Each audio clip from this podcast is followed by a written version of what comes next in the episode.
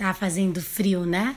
Se você tivesse instalado um ar condicionado que também aquece, além de esfriar no verão, estaria bem mais confortável na sua casa, não é? Vamos falar de instalação de ar condicionado. Pois é, as pessoas acham que é muito simples, né? Comprar, por exemplo, o split que vem com a condensadora e que qualquer lugar vai poder instalar. Então, não é bem assim, né? Tem que ter um plano por onde vai passar a tubulação.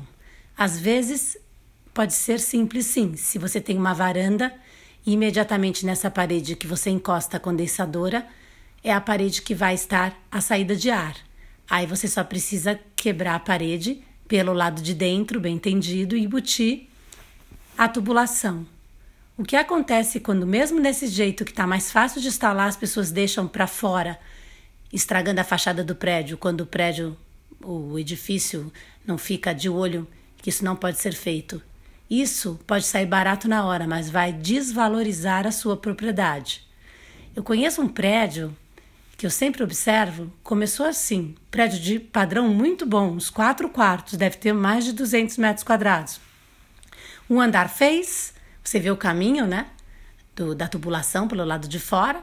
Aí o segundo andar, o outro andar fez também, e aí fica uma norma do prédio. Isso, uma norma errada, né? Isso depõe contra o edifício, isso desvaloriza muito o prédio, mostra que não tem um critério, né?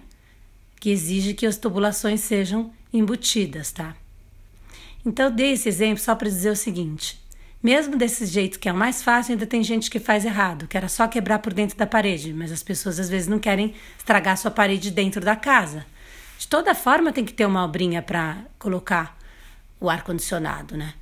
Também tem que avaliar o quadro de luz. Quando eu coloquei na minha casa, eu chamei o eletricista para avaliar o quadro de luz, juntamente com a firma de ar-condicionado que eu estava comprando o aparelho e que eles iriam instalar, porque tem que suportar a carga elétrica, né?